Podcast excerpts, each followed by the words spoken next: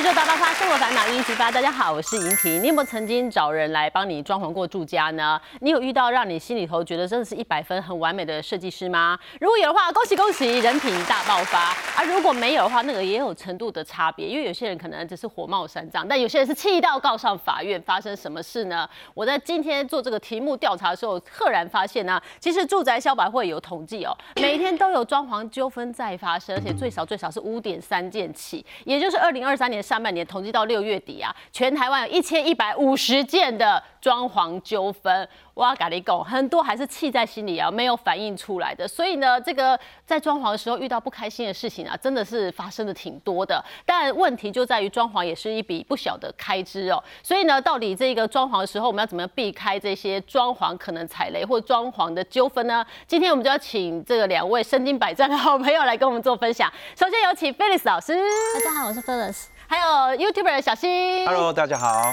花大钱还受罪不应该好，那我们来看看有一些装潢纠纷来自什么地方哦。第一件事情就是遇到很利用工的一种同胞的公班哦，这个是业界常时有耳闻的，对不对？像我自己现在能够长期合作的公班，至少都是合作十年以上，就是你经常在试错、试错、试错，最后剩下来可以合作的。嗯那我早期是。菜鸟屋主的时候，我自己当然没有工班啊。我虽然是会画图，但我没有自己的工班，所以我当时很久以前了，所以我是上拍卖网站上去找工班的，因为没有什么就是可以介绍。然后我就上超呃拍卖网站上找了一个桶包，他号称他是桶包，结果来做按照我的图做了一座楼梯，然后那个楼梯一开始就是他的爸爸是泥做。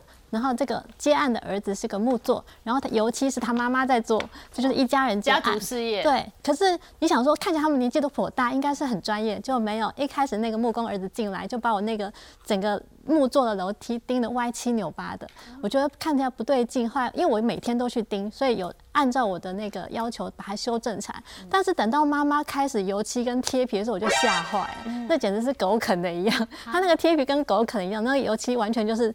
到处都是那个鼻涕状啊，就是垂流，就就是很很糟糕，就对。所以我就跟他讲说，你们这个工程品质完全不行，更不要想说你老爸泥做还要继续做，不可能。我就请他就是就是到此为止，然后他就说不行哦。你你就是整场要给我做，为什么？然后因为他就有点凶神恶煞的那个样子，然后最后就只好约去外面谈判 啊，而且他约在那个八十五度 C 的三重的某个店，然后我去的时候旁边就每一桌都有坐人，然后就是这样子给我在看你，对对对，后来就在那边谈判，谈到最后就是说啊，好了好了，因为他跟我绕一句话，他说。我知道你以后要住哪里哦，啊，就我现在在装修的地方啊。我知道你以后要住哪里，你给我小心一点。所以最后就是花钱了事，就是呃把那个楼梯都做完。嗯，我钱也全部都付，一毛都没有扣。虽然还跌了歪七扭八，我就全部付，就是钱付清了，然后请他们赶快退场，然后再找人重新来做一次。哈，那你就撩大雕呢？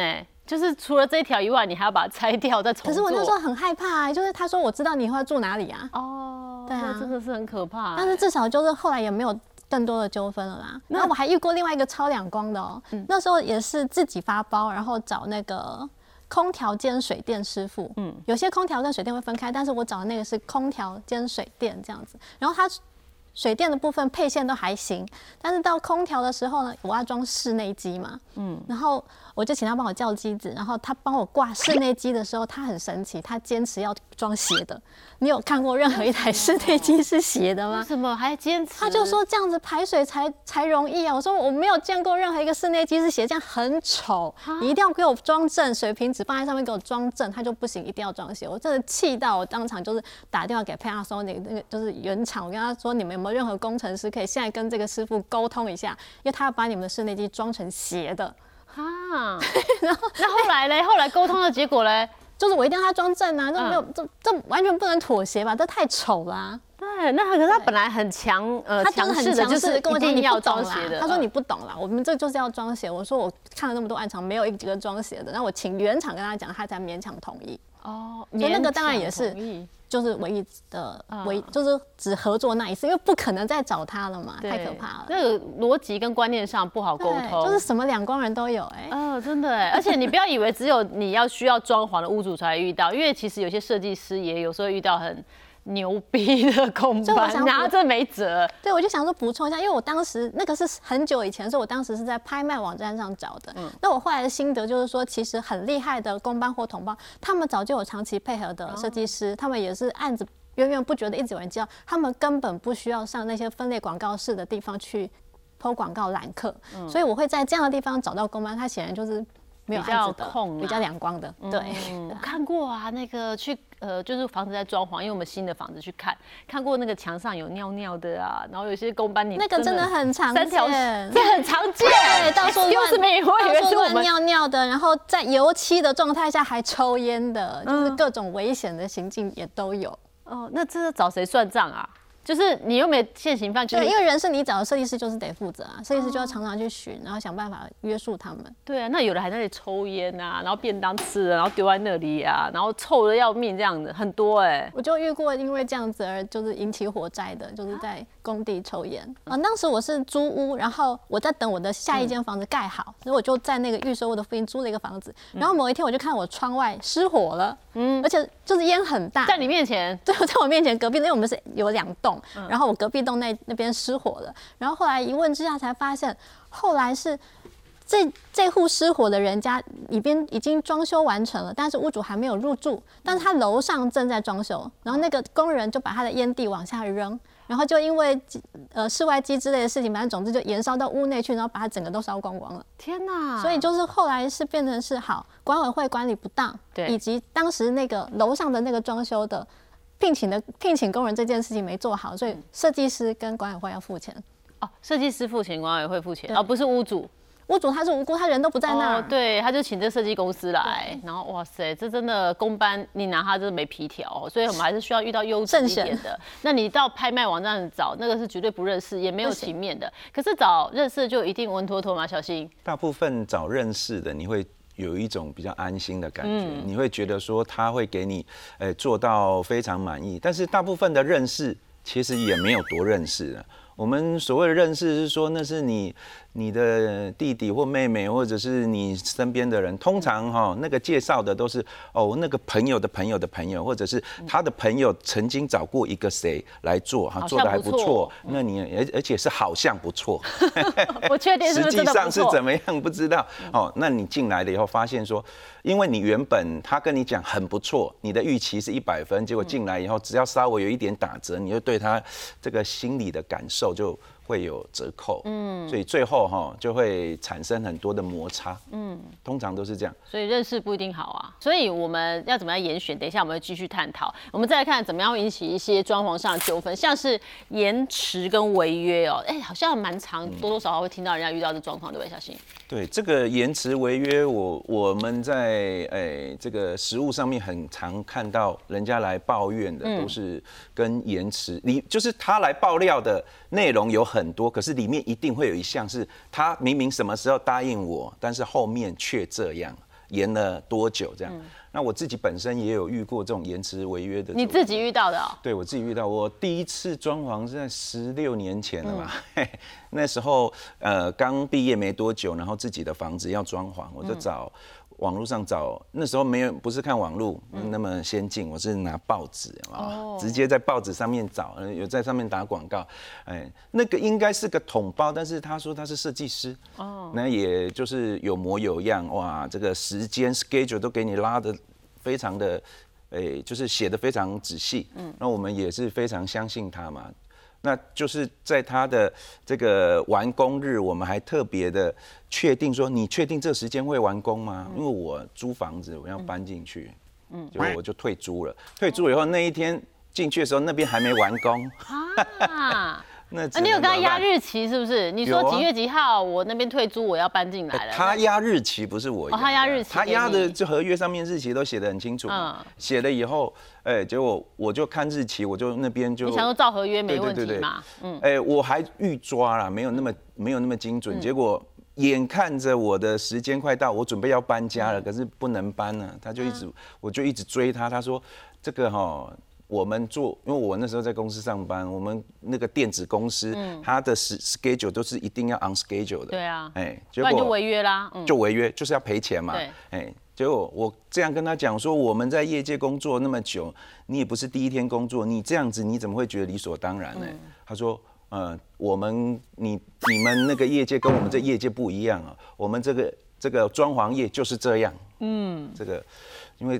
老实讲，那个 schedule 可能真的很难抓了，然后那所有东西都克制化的嘛，嗯，所以我慢慢的能够理解，后来能够理解为什么会有这些状况产生，嗯，所以那时候那件事情我也比较能够理解，但是那时候造成我很大的困扰，嗯，当我跳脱出来的时候，我知道原因是什么，我可能能比较能释怀，可是当下我是屋主，嗯，我没地方住啊，那我怎么办？我只能去住饭店了，最后。你饭店住多久？饭店是没住多久，但是后来我就说，不然。那个房间三间嘛，你就挪一间先给我东西搬进去，先先住公寮这样。哦，所以我住公寮住了一段时间。哦，是哦，他真的是，他也只能这样子，就一间房间先让你进去住。其实对屋主很不好哎，不要说你东西搬来搬去啊，然后堆仓库什么的，你其实长期吸那个粉尘也很不好呢。那这还有牵扯到很多了，比如说他还没交付给你，嗯，然后你把马桶弄坏了，这算谁的？嗯，那你如果说还没交屋，结果。位置被你弄个怎么样了？哎，所以这个就很有很大的争议，所以通常设计师不会这样。嗯，但是我那时候就是没办法，我没地方住了，那怎么办？所以他才。呃，让开放一间房间让我们进去，这样。是，那是那是十六年前的事情。现在大家不是气跳脚，对不对？现在直接就来我这边爆料了，直接告他，对不对？告也没那么容易啊。那其实以前呢，那种拖延工期或违约的状况是时有耳闻的，有的很久吧，好几年都有可能。我觉得我看到的大概都是。后天错最容易发生这样的事。为什么？对，就是因为它楼层多，它工期就本来比较长，然后就可能本来预估个半年就搞个一两年，嗯，都还没有完工。我最近还看到一个案例是，呃，一个透天，然后装修下去，因为地下室挖的不当，导致房子倾斜，最后整个房子都拆掉了。啊，就是。没有所谓完工这事，因为连房子都不存在了。啊，真的就是屋主买了一个透天厝，然后想要好好的整修一下，然后在挖地下室的时候，处理化粪池的时候，就把房子的结构给弄坏，然后房子就后倾，就最后。变成结构技师进来鉴定之后，房子整个拆除了，房子也不见了，好衰哦，超衰的。那怎么办？告那间？对我看到那个案例是这样子。哦，不是告原屋主，因为原屋主交付给你的时候，房子是 OK 的。对，但是那个谁让你去挖深他的化粪池？这样。但是那个设计公司后来查证才发现，哦，他换过好多名字。哦，所以你看踩雷踩雷了哈，就是本来就已经恶名昭彰，基喜利姆灾，他换个名字了哈，所以等一下怎么避免要来看哈。那还有呢，有可能会遇到装潢的纠纷，就是装潢蟑螂。下面有做装潢蟑螂啊，装潢蟑螂通常都是，诶，他答应你做这样，然后后来没有做到，然后产生了很多的这个纠纷，嗯，都是大部分都是都是这个样子，嗯嗯。就我遇过比较常遇到的就是，哎，他跟你收了预收款，然后进去里面，呃，应该是整间厕所处理，可是他只给你敲两下，嗯，啊，他就他就停工了，嗯，停工了，他会给你很多理由拖延啊，比如说他得他他那个得 COVID nineteen 啊，就是，哎，他确诊了，或者是他怎么他得流感啊，就是会。用所有的理由去拖延，然后等到呃他又缺钱了，他说哎那现在又要进一批这个瓷砖，又要再叫你再付钱，不然他没办法做。嗯，啊通常都是这样啊，弄到最后就什么事都没做，那你已经付了很多钱。哦，就跟你赖皮到底啦。哎，那装装潢蟑螂跟装潢纠纷是不一样的。像刚刚我讲的这一种赖皮的，嗯，通常都是小工程，就比如说弄个马桶啊，或者是弄一间厕所这种小工程，比较容易发生，比较容易听到有类似的状况。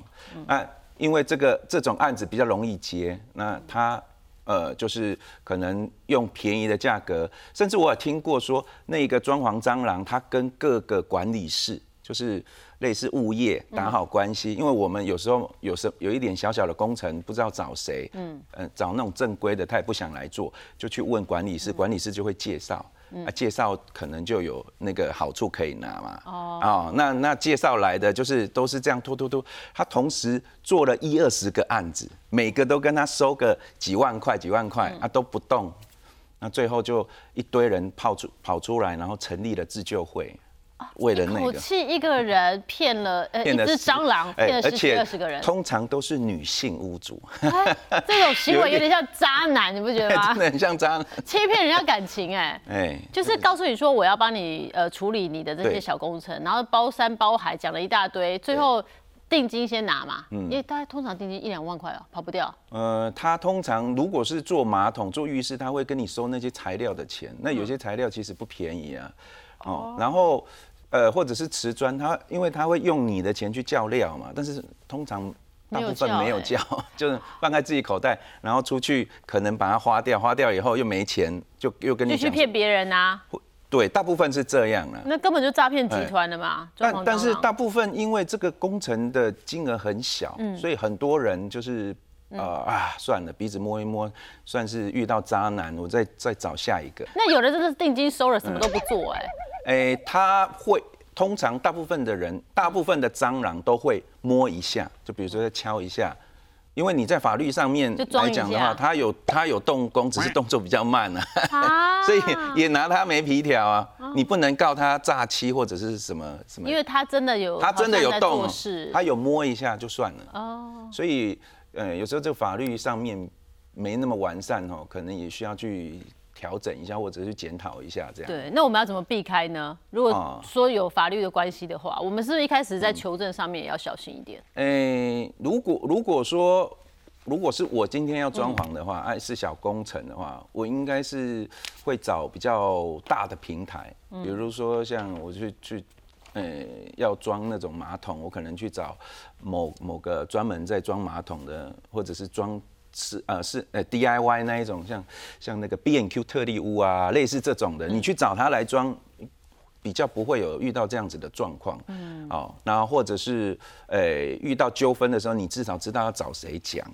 哦，至少这个冤有头债有主，找得到那个头，这样。对对对对对，但我发现来爆料的这些呃屋主，嗯，或业主，他们通常呃老实说，就是在价格上面。他比较敏感，所以他会去找比较便宜的，遇到的几率就会比比较高。嗯，那查证呢？就是如果跟你签约的这个负责嗯人，他的名字是不是我也可以锁定一下？大部分在呃屋主在请人家来做这种小工程，不太会去做求证的动作。但是现在因为太多了，所以我要建议大家，如果来跟你签约的那个人，你看了他的身份证，还有他跟你签名的这个名字，嗯，哦，是不是这个本人？然后去他去台湾的司法系统上面调查这个人到底以前我们有有没有跟人家有纠纷？哦，有没有前科的意思？哎，有纠纷的话，那就代表之前可能有很多次类似的事情发生了。啊，如果没有，至少你可以过滤掉一部分呢。哦，嗯，哎，可是说实在，那个 B N Q 啊，其实它是有一些公班可以配合的嘛。你朋友之前是不是也遇过有些纠纷？对他也是透过这个平台去找了水电师傅，后来有出了一个状况，但是因为你如果是单独找师傅，可能他就绕跑了，但是因为他是透过平台，所以后来是跟平台求偿了，所以变成你透过平台反而多了一层保障了。哦，那他是什么状况啊？他就是修个水龙头，结果那个师傅竟然没有把水龙头给就总总给水的地方关起来，就搞得全家都淹水。哦，那那个通常这种球场，你找师傅，师傅是懒得理你。对，因为他就一辈子可能只遇到你一次，所以他也哦不 care 你。哦，对你又不是固定发案子给我的设计师，你只是一个一般人找我来，所以我没弄好，那你就自己自认倒霉。对，所以后来就是朋友就找了平台，然后有去申诉，然后也做事要告他，然后后来事情就解决了。哦，所以呃，应该说我们不要自己随便找同胞，然后也不一定说一定要找合法立案，因为合法立案一一定比较好嘛。因为很多人都想说，哎，我找便宜的啊，或者是不一样的选项，合法立案真的会比较好。合法立案他有时候就是换个名字再合法立案一次。哦，对那是不是签约就要非常非常小心了？对，就是合约要看仔细了。嗯，我们看看哈，如果你要签合约，要注意一些事情啊。像第一件事，签约人是谁？你连自己都要签约，你还不知道签约人是谁，那要对清楚，对不对？对，所以因为有大家可能会觉得说你对的是设计公司是一个法人很有保障，但其实公司就像刚刚讲，它可以倒掉再重新另起炉灶，所以最好签的时候不只是公司那个法人的名字在，负责人的名字也要在上面，就万一公司倒，这人活生生的人还在，你还是可以可以一直换名字嘛？对，是这个意思。那人他没办法同时背，他也不可能，他人生换名字只能换三次。对，好，所以签约人我可以锁定。好，然后再来就是我要去签我的实际评述，还有我确认我工程合约是否含图。实际评述什么意思啊？实际评述就是我们有时候一个，比如说新成物好，它可能厨房跟厕所都是 OK 的，它阳台也是就是不会更动的。那我们是不是只就实际的设计平数去收钱？对对啊，所以就是我们会。实际的丈量，但是有时候我我还看过以前遇过一个事情，是有人在网上 complain 说他的那个设计师丈量出来的平数比他原本的那个权状还要大，这太夸张了，灌水哦，对，灌水，所以就是说大这个地方也要仔细看。所以呃，你真的怕遇到这个状况的话，合约上就很清楚的白纸黑字写清楚，我的平数权状是几平，我需要装潢的又是几平，对，设计平数是几平，哦，这是把它写清楚，就不要那里灰了。那所以也可以在真的施工。或签约前，请他来丈量，大家讲清楚。然后你就会把那个本来已经做好不用做的地方都扣除，就剩下实际平数来计价就可以了。哦，对，不然被人家灌水，你会倒霉，因为他是算平数去计价的嘛，他会往上去加，去乘嘛。然后工程合约是不是含图？不含图，我怎么知道我的工程要怎么进行？对，可是一般你如果找工办，他就是给你一个估价单，手写的有没有？什么图都没有啊？我知道，小心呐，小心那两个朋友啦，他那两个朋友在地上画一个那个哇纸板，然后那里画画的就是还有点没美感。对啊，就是一般的工班可能就是手写估价单，但如果你找统包，他可能会给你一个简图。就他可能画了一个平面的很很简单的图，可能类似小区那个朋友那种，就是简单。我公班知道这样那个是比较特别的，大部分都会画一个线图，那一般人看不懂的线稿，对啊，看不出材质，然后只是看好像呃这是我家，但是你不知道。就是一一些线条这样哦，就只是拉出线条让你知道大概。外行人看不懂的线哦，就是我们所谓的套图啦。哦，就是套图。你最基本就是公班是一个估价单，你到同胞可能会有简图，但到设计师他一定是套图了，就是可能会有就是平面配置啊，然后地板啊、天花板啊，然后就是材料的啊，然后头面、立面、透视什么都有的一整套的图。嗯。所以像刚刚小新讲到那个有没有？他那个金属，对，金属呃。可能是镀钛条，就只贴了一个金属色的美，那反这个在套图面就不可能发现，因为我们每个地方都会注记这个材质是什么，品牌是什么嘛，哦，全部都会注记，所以我们的估价一定是透过这个已经设计好的很详细的图去进行估价，就不会有含糊不清的模糊地带。对，好，那还有很重要，付款期间跟工程启程要相符。对，就不要说你才进了一个料，然后就已经哎收款收了八九成，这太离谱啦。所以我们应该是呃。自己身为屋主要常常去监工啦，就是他做到哪里就验到哪里，再付到哪里。对，我们来看合约啦，合约就该清清楚楚哈，在哪一年的哪一段期间哪一天我要做到哪个程度，这时候来钱给你没问题，因为你已经做到这个程度了嘛，对不对？对。但是在那个时间内没有，你就可以去追了嘛，你总不能钱一次都出去。像这个是内政部的版本，内政部有有所谓的就是设计合约的范本啊，大家可以看一下，大概就长这样，就是该有的就是那些大纲它。条目它都有，主要是这个。设计的进度就是有一个甘特图，你大概会知道，就是说什么工程什么时候进，什么时候出，然后怎么样衔接，可能有一些会 overlap，然后最后是什么时候收尾，就整个工程的进度表是在这里的，所以就按照这个去 argue，就是说，啊，你这个可能什么时候要做好，怎么没有做好，就是你有一个依据。嗯，通常刚刚看的表格，大概一个工程大概四期五期是差不多的嘛，对，有可能更多，你可能呃要设计的东西更多。那分四五期的话，那通常在签约的时候就是定金。下去，然后这个可能就是比如说水电啊，然后木作啊、油漆啊，就是这样子一路的看下去。而且这个我真的建议大家一定要去监工，而且因为有些工程它是隐蔽工程，比如说你你的浴室防水涂到多少高度，你不知道它瓷砖已经贴下去了嘛，所以说这种之后会被盖起来的，你那个时候就要去看它防水涂到什么地方啊。哦，那你的意思就是做到哪验到哪，不是交屋才要验？就是这种日后会被盖起来，你不知道它到底做了没有东西，你要。这个时候就去看哦，你要请就是设计师或者是统包通知你说，你这个时候你来确认我们工程有确实有做到，然后我才把比如说才把那个砖贴上去。那还有就是同基品要在合约上注明，还有你要追加追减，全部在合约上都要写清楚。同基品下面意思啦，就是有有些东西它可能是期货，然后到时候你真的要装的时候，哎，万一它没订到或干嘛，会有一些问题，所以通常。会列出同级品，就是说，如果这个没有订到，也许我第第二个选项、第三个选项会是什么？他们价格落差大概在哪里？都会先写清楚。嗯，然后追加追减呢？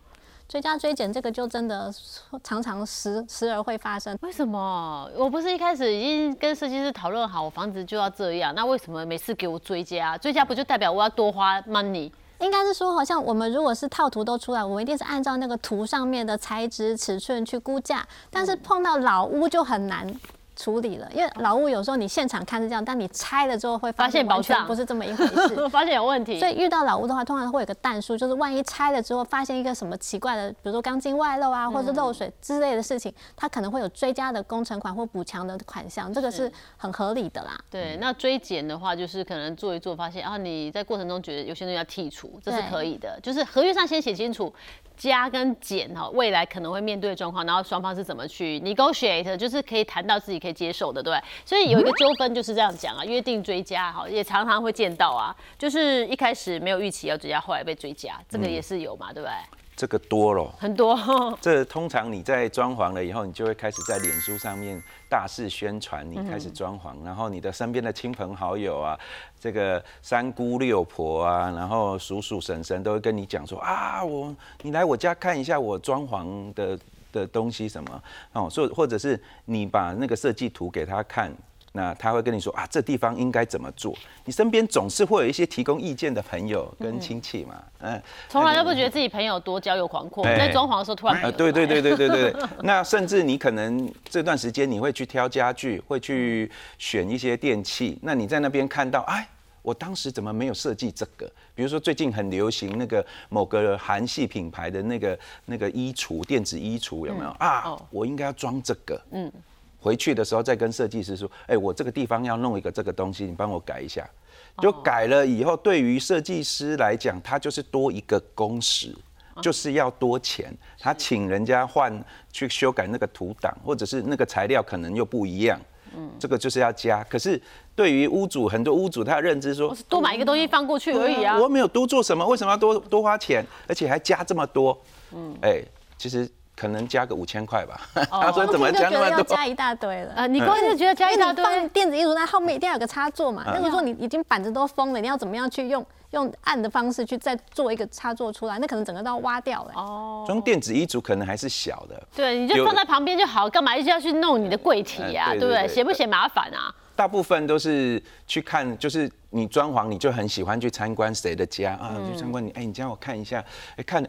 哇，这个乡村风好像比较适合我哎，可是都签约了，或者是他他会觉得说，做一半多这个东西而已，为什么要多这么多钱？嗯，哎，可是实际上可能是对于设计师或者是工班来讲，他是全全部重新弄了，就。成本跟我们的认知上面会有会有落差。对，就是你不可能工业风突然改乡村风，还说加一点点钱，那个设计图几乎要重画，让它合理一点点啊，不是很奇怪嘛？人家也不希望自己的作品做不好，所以自己要有一些心理要有一些想法。那像设计师，如果一开始都跟屋主沟通好，可是最后他那个追加不是屋主能接受的。那这样怎么办？如果图面都画的很清楚，然后材质尺寸都标了，然后但你自己估价单没估到，我觉得你就吞下去啊，因为这是你自己的疏失嘛。但是有些佛心的屋主，也许你跟他讨论一下是可以，比如打个折，他还是会付你钱。哦，对啦，因为屋主想想是我要用的啊，也不是真的是要凹你啊，因为这样就血本无归嘛，会亏这一条。还有什么样的纠纷？就像是遇到瑕疵，这就一定是会真的可能大吵特吵。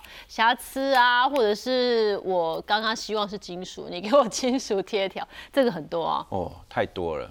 现在大部分的装潢瑕疵都是，呃，我们在装潢之前，就是做完工之前，其实我们都是看图想象。你想象你未来的家走进去就是那个样子，嗯。结果等到东西做到某个程度出来，你发现那个东西怎么，哎，怎么怎么变成那样？嗯。哦，你就会有内心上有很大的，呃，可能冲击。哎，怎么跟我原本想的不一样？嗯。哦，那。也许那个那种落差，他还是可以用。那设计师他当时或者是同胞他在做的时候，确实也都做有做这些东西上去。可你对于这件事情很在意的人呢，他就开始跟你吹毛求疵。比如说这个地方，哎，这地方怎么粗粗的啊？嗯，摸起来怎么没那么滑顺呢？然后这个天花板怎么当时呃选的颜色，我们明明就是选要选白色。对啊，这是白色，没有，这是。百合白哦，那个差一点白，他就觉得跟他想他要的就开始吹吹毛求疵。但是说实在，就是你在发现你交屋之后有一些瑕疵啊，你也要去研判说到底是公班真的是没有好好做出问题，还是房子自己本身有问题，所以一开始就要做很多准备，对不对？对，我之前就看过一个案例，是那个那个屋主他用的进口的很昂贵的壁纸，然后全部都贴完了之后，因为那个壁纸的上方有一个那个室内机，嗯然后也就是后来就是某一次那个开了冷气之后，整个就是像下雨一样的把整个那个进口壁纸都给毁了。后来他们才发现，原来当时建商附的那个洞，就是那个排水孔那个洞是假的，它有个洞，但里面没有管子，所以那个水是直接从那里冒出来。哎、那不能怪设计师吧？对，那不是设计这个师问题啊、这个锅不能吞啊。那一开始屋主一定是会怪设计师的嘛，那、后来才发现说，哦，原来是他们没有验屋，他们根本不知道，就是那个地方其实建商没有做好，然后但是大家都不知道的状况下，就贴了昂贵的壁纸，然后就会全毁。那这个要找建商，对，要找但是建商。通常会认呐、因为他真的没挖、对啊，所以还是建议啦，屋主自在装修之前先找验屋先看过一次啦，在交屋之前先把这件事情给做好。对，所以我们平心静气一点呢、因为这些都是霞灰书啊，就是遇到了才知道。那你说人生好像很难遇到一百分的设计师，我自己是觉得呃有差强人意的啊、也有还可以沟通的啊、就是看怎么样跟你会比较 match 一点。那我们自己在看待这些遇到纠纷的时候，大家可不可以给大家一些建议啊？当然，我希望大家就是在这之前事先就可以预防掉，但不如果不幸你真的遇到了，就跟他约一间比较气氛比较好的咖啡厅，然后坐下来。旁边坐很多人看着他这样。呃这个时候大家比较不会在气头上的时候，嗯好好的把问题处理好。嗯，哎，但是如果真的到最后一定要走到这个撕破脸这个地步的话，第一步哈，一定要先保存证据。嗯，那保存证据有有两主要有两个方式，第一个就是你要尽可能的呃把现场的状况。保持下来，可能就是你在诉讼的这个过程，这个是这个就是证据，完全没有。但是因为我们现在房子很贵嘛，很多人买这个房子不会说让它空个两年或者是多久，等到诉讼完我再开始。对哦，诉讼一打，可能一两年都跑不掉或者是中间的这个利息、管理费都是要付的，都是要负担的啊。为了所以保留证据空在那，怎么可对能？，所以现在也有一个案例，就是呃，律师建议他哦找第三方哦，比如说有一些有一些协会啊、或者是有一些呃这个第三方公证的单位来鉴定哦。那如果说你不想花那个钱，因为鉴定的费用也不便宜，也可以找呃管委会、第三方管委会或者是里长来现场做一个陪同勘验。之前也有人找议员呐，哈，就是陪同勘验，勘验完以后要尽可能的把所有的这个这个瑕疵的重点把它拍摄下来，保存下来，保存证据，然后保存好了以后，你认为这已经都 OK 了以后，你再找下一个工班进来。继呃继续施作那他们有可能在后续，哎、你把我做坏的的地方呢，可以向前一个设计公司去求偿，因为他帮你做坏了嘛。哦，因为我有保留证据。对，但是那个保留证据就真的要谨慎一点，确定都保留好，对不对？不然你就重新盖，弄得好好的，对不对？那我到底该怎么样找到一个好的设计师呢？就是走出去，然后朝南走三步，然后不不会 没有啦。有时候我们也是人跟人的互动也很重要，对不对？只能够开放态度吗？就屋主本人要自己多做功课，到时候跟设计师的沟通才比较顺畅，不会有太大的落差。